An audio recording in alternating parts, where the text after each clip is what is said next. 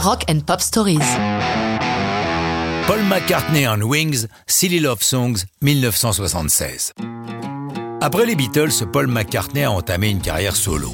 Ses albums ont du succès, mais le concept de groupe lui manque. C'est pour cette raison qu'il a fondé Wings avec sa femme Linda et le guitariste Danny Lane, qui fut un des fondateurs des Moody Blues et qui va travailler à l'écriture des chansons aux côtés de Paul.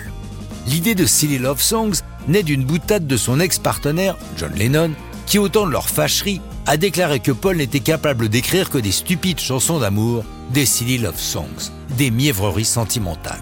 Reproche que lui ont également fait quelques rock critiques. À ces remarques, McCartney répond Le fait est que intimement les gens sont très sentimentaux. S'ils regardent seuls un film d'amour à la maison, ils pleurent. Si c'est en public, ils se retiennent. On a tendance à ricaner de ces larmes. De ce fait, beaucoup de gens n'admettront pas qu'ils aiment les chansons d'amour, alors qu'en réalité, ils en ont très envie. Quand on a autant de talent que Paul, la meilleure réponse ne peut être qu'une chanson. Elle arrive avec Silly Love Songs, avec laquelle, comme l'a écrit le journaliste Tim Riley, McCartney invite le public à se moquer de lui, comme l'a fait quelquefois Presley lui-même. À l'instar de son ex-compère Lennon, Paul fait beaucoup de musique avec sa femme Linda, qui est co-signataire de la chanson. Tous deux chantent I Love You dans le refrain, ça pourrait paraître mièvre si ce n'était si authentique, Rappelons que le couple fut uni jusqu'à la disparition prématurée de Linda. Pour Paul, la famille est très importante. Inclure sa femme dans son groupe est le meilleur moyen d'être le plus souvent possible avec elle.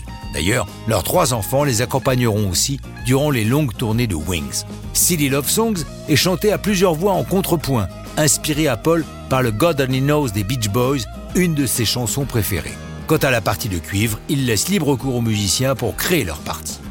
Publié le 1er avril 1976 aux États-Unis et le 30 en Grande-Bretagne, Silly Love Songs est un triomphe, faisant de cette chanson le 27e numéro 1 pour lui en tant que songwriter, record absolu pour un seul et même auteur.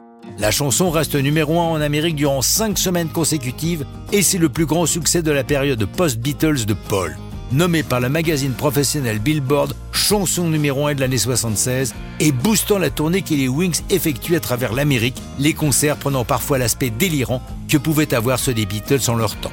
Ce sera l'occasion d'un triple album live, Wings Over America, un succès colossal. Mais ça, c'est une autre histoire de rock'n'roll.